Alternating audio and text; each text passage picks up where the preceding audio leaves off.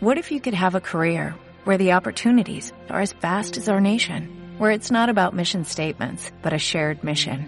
At U.S. Customs and Border Protection, we go beyond to protect more than borders, from ship to shore, air to ground, cities to local communities. CBP agents and officers are keeping people safe. Join U.S. Customs and Border Protection and go beyond for something far greater than yourself. Learn more at cbp.gov/careers. Mercurial. Mercurial. Mercurial. Mercurial. Mercurial, mercurial, mercurial.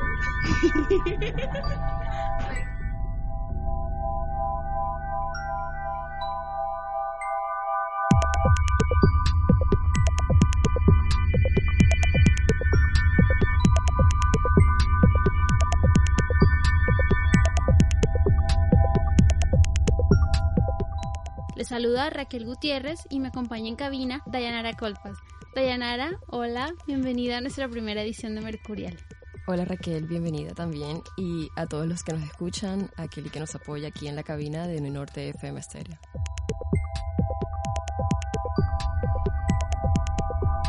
Bueno, Daya, hoy tenemos una invitada muy especial. Eh, nos acompaña desde Argentina Ignacia Paladino. Contamos con la presencia de Ignacia, como dijiste, una diseñadora textil de Argentina, radicada en Santa Marta, con estudios en sostenibilidad. Ignacia, bienvenida a Mercurial. Hola chicas, muchas gracias por invitarme y pensar en mí para este nuevo proyecto. Gracias por aceptar la invitación. Empecemos como contándole un poco a las personas quién eres, cómo llega esta Argentina al Caribe. Como les dijo Dayanara, soy diseñadora textil de la Universidad de Buenos Aires. Me fui a estudiar, finalizado el secundario, estudié en la universidad unos cuantos años, viví allá. Sentí que mi tiempo en Buenos Aires ya estaba cumpliendo su ciclo y en esta búsqueda de, de nuevos horizontes y de cambiar un poco mi estilo de vida, además de distintas cuestiones personales y, y amorosas, eh, es como aparece Colombia en, en mi vida y en el mapa y ya hace un poco más de dos años y medio que estoy acá. ¿Y cómo ha sido esa, esa adaptación de una ciudad como tan llena de información a, a una ciudad con unos ritmos y con unos estilos de vida que es una palabra clave para nuestro tema de hoy? Eh, ese estilo de vida del Caribe. No, a, a mí en lo personal no, la, no sufrí mucho nin- como adaptación. eh, por supuesto que todo me pareció y en ciertos niveles me sigue pareciendo bastante exótico y nuevo. Eh, pero como justamente yo estaba queriendo salir de, de una ciudad tan grande, de tanto cemento, queriendo estar más cerca de la naturaleza, pasar a, a incorporar otros ritmos en mi vida y en mi estilo de vida, fue una muy buena transición.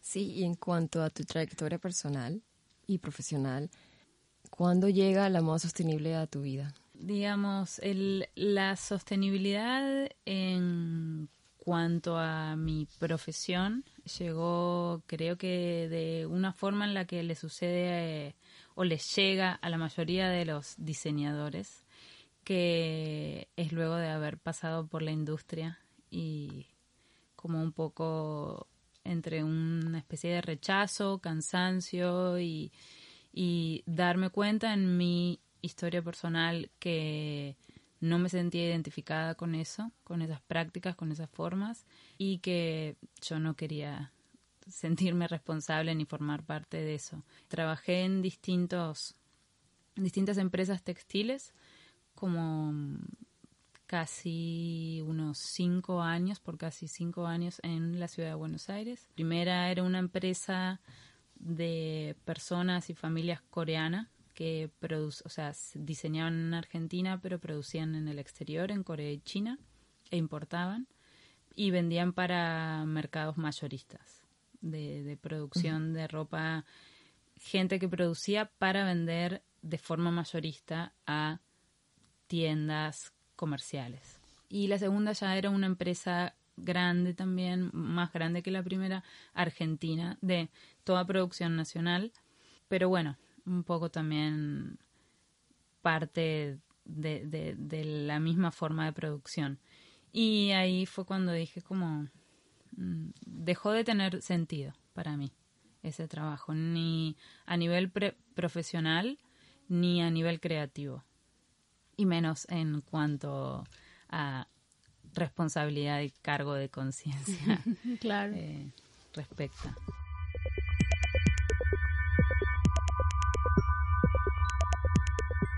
¿Cómo ha ido cambiando lo que antes eh, significaba esa palabra que es tan trillada, que, es la moda?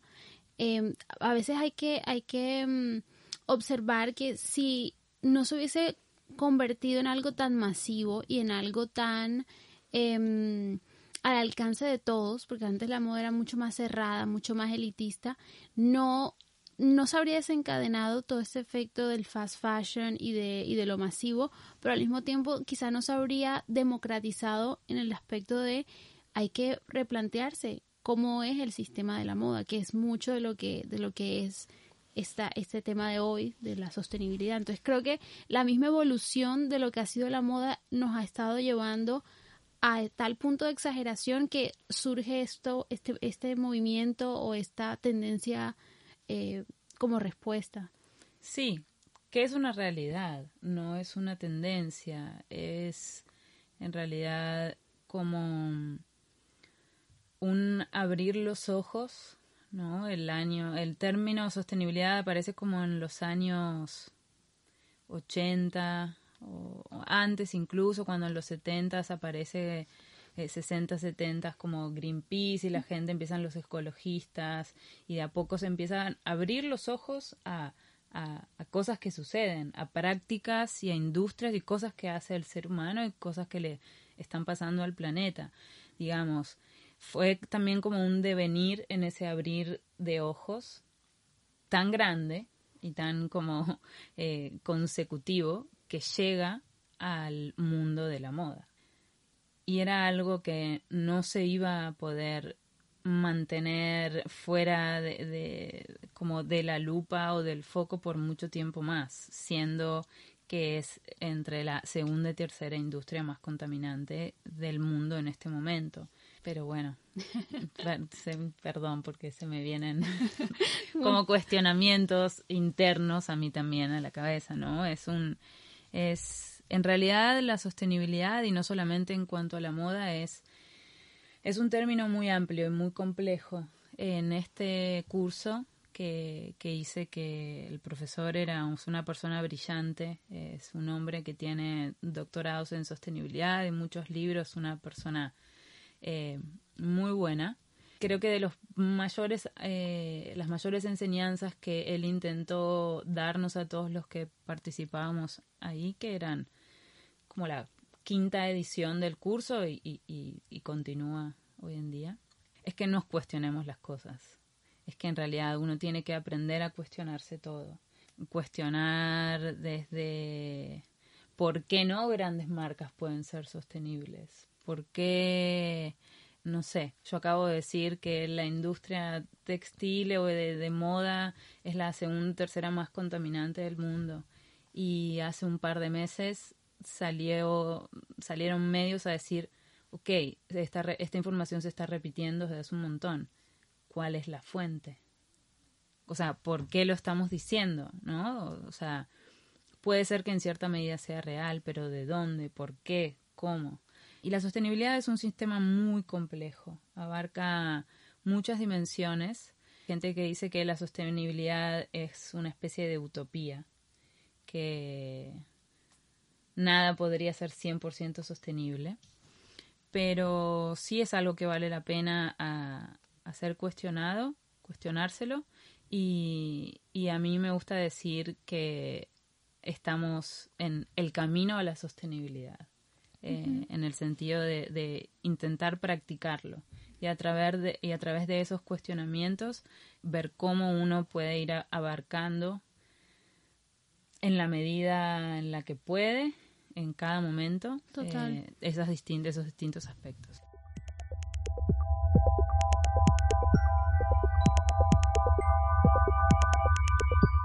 Y entonces al encontrar de que sí contamina, de que de pronto hay unas prácticas laborales no legales en muchas partes, eh, hay gente en el sector del círculo de la moda que han dicho que no debería ser así, como es el caso de Fashion Revolution, que tú misma eres una fashion educator.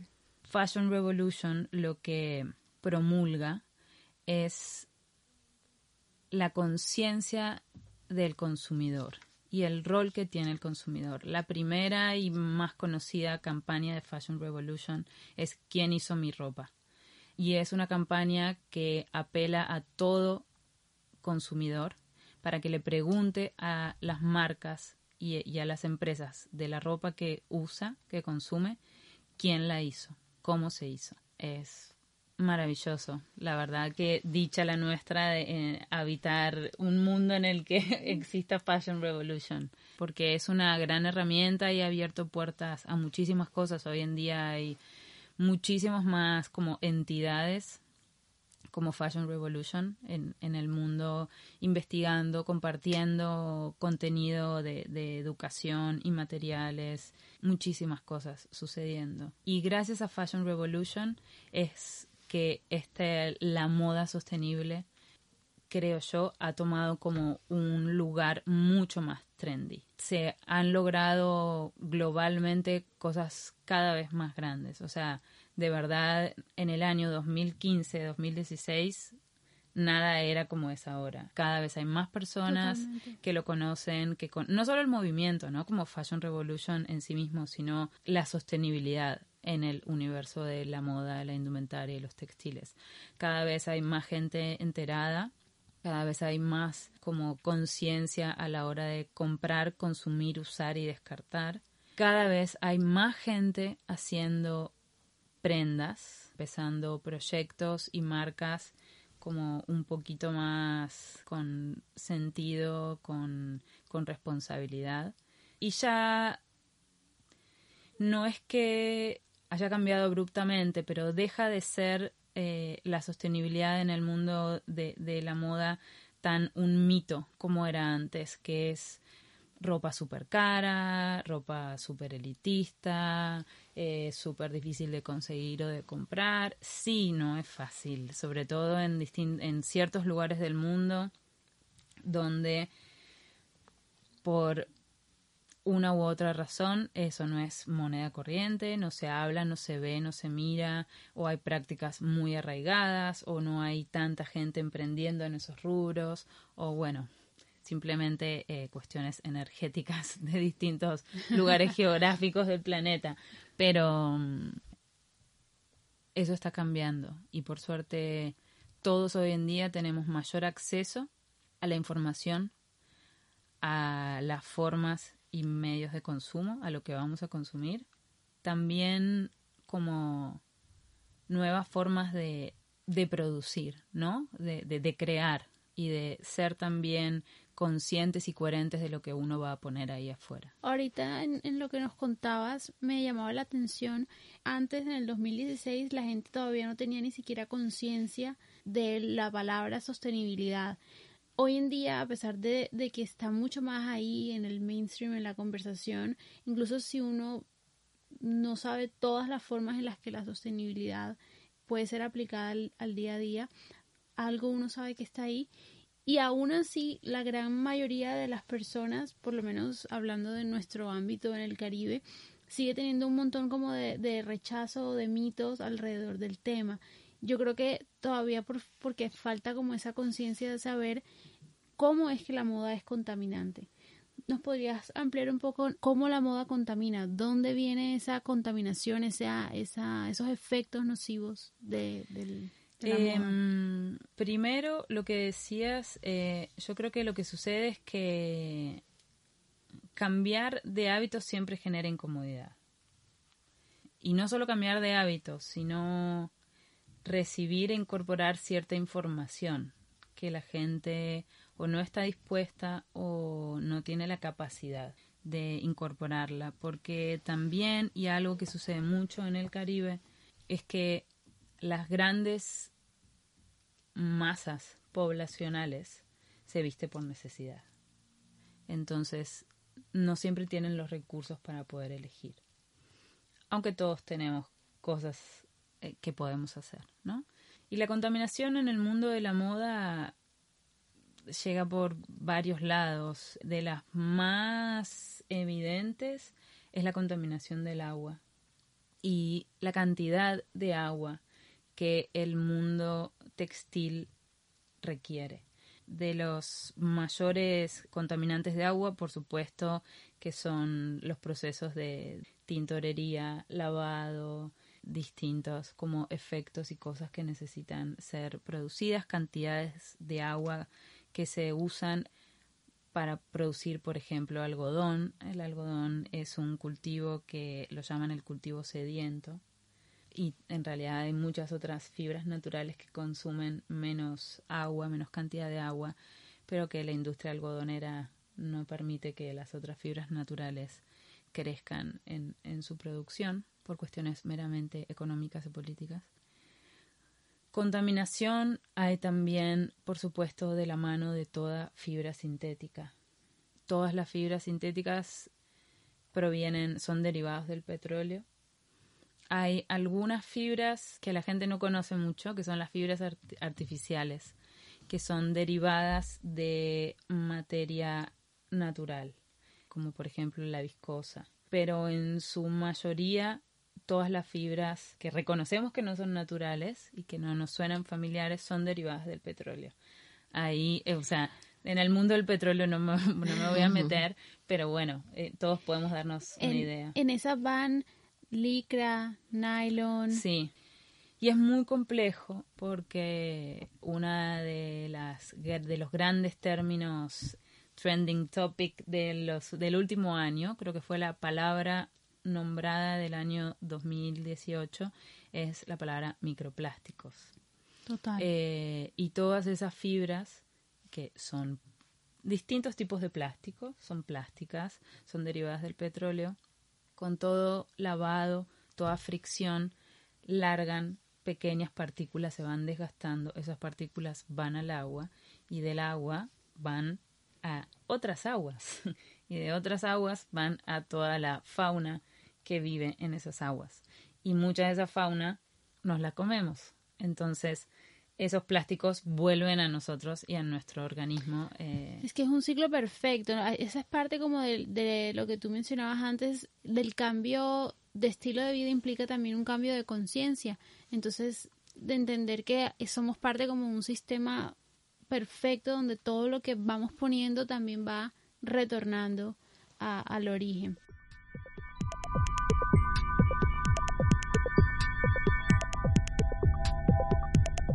Bueno, y hablando un poco más entonces de las acciones concretas que, podríamos como consumidores empezar a, incluir en nuestros hábitos diarios, hay digamos tres acciones básicas. Por una parte está el reutilizar, que tiene mucho que ver con el tema de la ropa de segunda, eh, la ropa vintage el tema del upcycling, que tiene que ver con el tema de utilizar excedentes textiles o utilizar de pronto ropa que ya no, no, se está utilizando como una materia prima para la producción de nuevas prendas. Y la circularidad, que son todas estas iniciativas tipo swap, tipo intercambio. Trueque. Trueque, exactamente. Con todas estas opciones, ¿por qué todavía la, la, la gente sigue prefiriendo el fast fashion. Para mí algo que todavía no sucede mucho es em, el cuestionar y traer un poco de luz sobre el contenido del cual se habla cuando eh, producimos ropa y a través de la ropa. En ese sentido, desde el contenido, la moda mucho no ha cambiado. Y creo que las personas entre otras, que consumen fast fashion, y ojo que todos consumimos fast fashion. Claro, o sea, eh, sí, sí. Consumen un poco ese, esos contenidos. Creo que el fast fashion habla de lo social, donde muchas veces comprar, no consumir, sino comprar es un símbolo de estatus social, de, de, de poder, de, de, no sé, de pertenencia, de, cosas que en definitiva son muy vacías y donde uno, no, o sea, hay solo un contenido muy masificado. nadie le presta atención al contenido que está por detrás. Eh, son conductas repetitivas, incorporadas de, de, las personas que tenemos alrededor, de, de generaciones pasadas, y que no solo es la forma de producir, sino que también es el contenido. Por un lado eso, por otro lado creo que hay gente, mucha gente que está como como montada en sus propios ciclos, en, en su vida, en sus ritmos, en sus luchas diarias también, y a quienes no les interesa en lo más mínimo saber qué es lo que pasa por detrás de lo que están consumiendo, por lo general tienen cero cargo de conciencia de que ellos en realidad tienen un grado de responsabilidad en lo que sucede por detrás de lo que están consumiendo. Todos al consumir marcas de fast fashion somos responsables de estar sosteniendo una estructura, un sistema, una producción y dándole dinero simplemente con pagar un producto, estamos aportando dinero a una causa que sepamos o no sepamos es terrorífica y muy dañina para un montón de personas, para el planeta, para muchas cuestiones, distintas cuestiones sociales, de todo, de todo tipo, no voy a ponerme a enumerar. Incluso para la misma persona en términos como psicológicos, porque cuando mencionabas la primera parte de, de, de, por qué las personas siguen consumiendo, que es el tema de lo social, del estatus, de la apariencia, está muy reforzado por las redes sociales, ¿no? Cuando vemos a todos estos influencers, bloggers, estimulando a las personas a comprar, a consumir, a comprar, a consumir, genera, en, sobre todo en la gente joven, en, en la gente que nos escucha, en nosotros, sensaciones de, ansiedad, o sea, puede convertirse incluso en algo que te afecte psicológicamente. Es un poco lo mismo que pasa con la alimentación. La gente sabe que comer tanta cantidad de azúcar, tanta cantidad de grasas, tanta cantidad de alcohol no es bueno. Pero tengo plata y lo hago porque puedo. Y con la ropa pasa lo mismo. Como, ay, lo puedo pagar, lo compro, me lo pongo y te muestro que me lo pude comprar. Es, hay, hay una cuestión social muy profunda a través de los actos de consumo.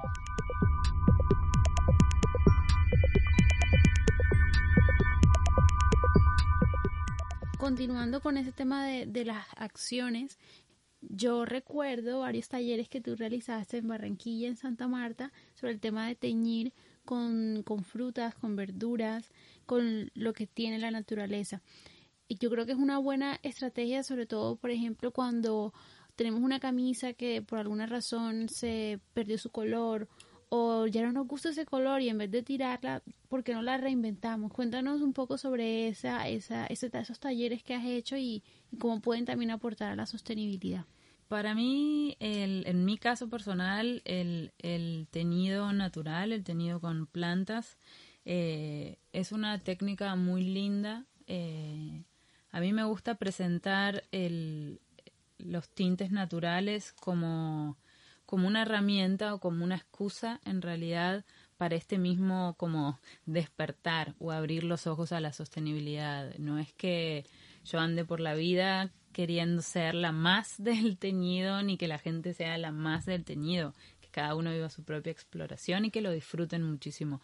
Pero para mí es una gran herramienta para poder, por un lado, entrar en contacto con el mundo natural y la naturaleza de la cual formamos parte, y por otro lado, ver cómo, integrando ese todo, podemos llevarlo a nuestras vidas y a nuestro día a día teniendo prácticas más conscientes y sostenibles. El mundo del teñido natural lo que tiene que como, como, como pero tal vez principal, justo que veníamos hablando del fast fashion y, lo contaminante de, del mundo textil, es que el teñido natural solo se puede realizar en fibras naturales. Entonces, mientras sea lino, algodón, seda, eh, lana. Eh, en ese caso sí. En ese caso sí. Casi todo da color. lo que varía en el mundo de los tintes naturales es el poder de fijación. Pero para eso es imprescindible hacer tratamientos previos a la tela.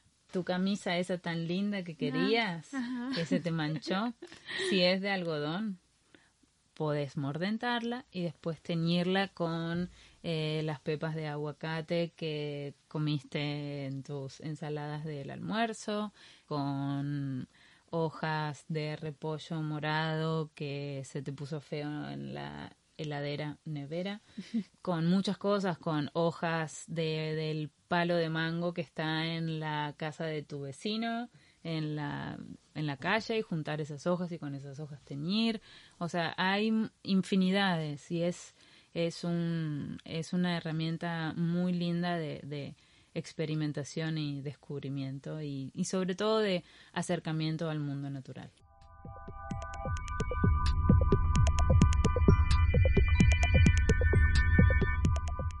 Cuando hablabas de todo lo amplio que es la sostenibilidad, quería tocarte precisamente el punto de, de la sostenibilidad desde el frente laboral y cultural, porque hemos estado enfocando todo, todo el, el programa a estudiar desde, desde, la parte ambiental que sentimos pues con todos estos temas de cambio climático y con uh -huh. todo lo que está pasando creo que es primordial cuando estábamos conversando Dayanara yo antes de iniciar el programa, el tema, por ejemplo, de la apropiación cultural, de, de textiles ancestrales. Sí. O sea, hay distintos frentes en, desde los cuales las marcas, los emprendimientos pueden acercarse a la sostenibilidad, no tienen que abarcarlos todos al tiempo. Uno habla por ahí, cree que son como puras palabras y conceptos y tal, pero después es lo que hacemos y hace mucha gente y es como, ay, voy a coser con esta señora eh, que es conocida y le cosía a mi tía, que no tiene, eh, es madre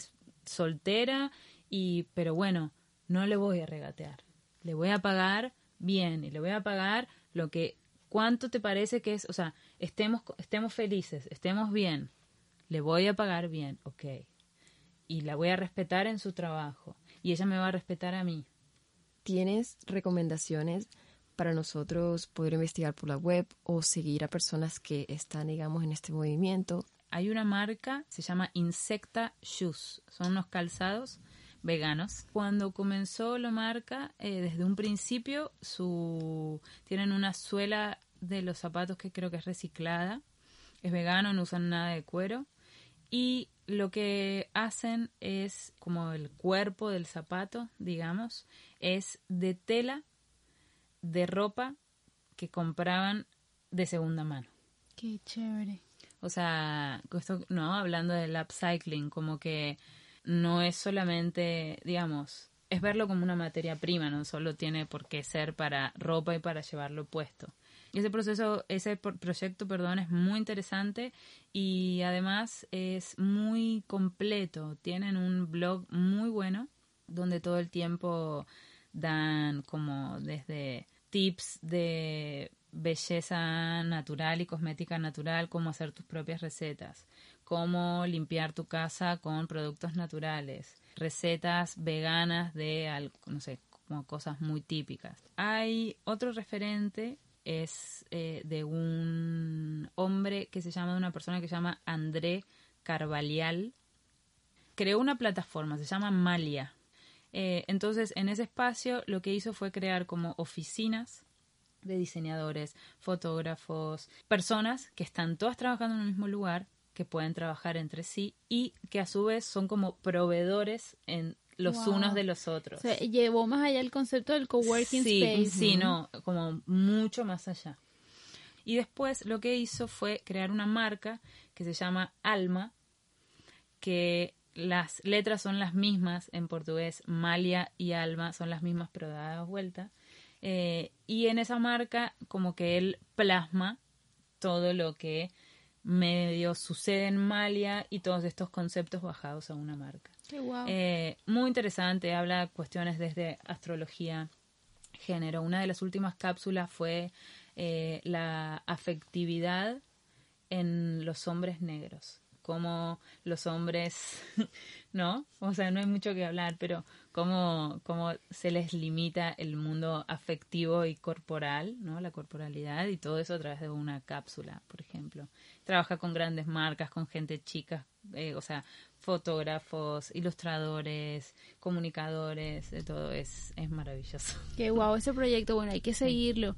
Yo aprovechando que mencionaste ese, me acordé del de Fashion Revolution, que también hay un Fashion Revolution Colombia en Instagram, que es una buena fuente ahí para seguir. Eh, Fashion Revolution Colombia, creo que fue el año pasado, sacó un directorio muy interesante de todos los proyectos y marcas que uno puede encontrar en Colombia. Fantástico.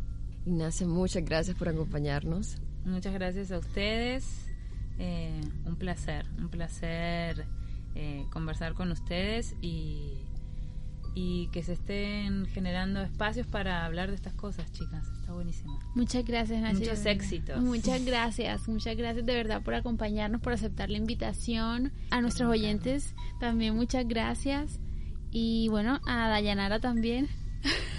Sí, muchas gracias por eh, estar presentes en el primer episodio de Mercurial, un podcast de moda de cultura joven también en el Caribe.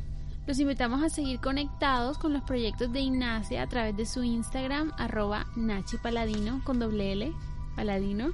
Y también a que nos empiecen a seguir en nuestras cuentas de Instagram, arroba Mercurial, Mercurial Magazine, en nuestras cuentas personales, la de Dayanara, que es como Daya. Arroba Daya Colpas. Y la mía, arroba Raquel Adiva. Nos vemos en 15 días para nuestro próximo episodio de Mercurial.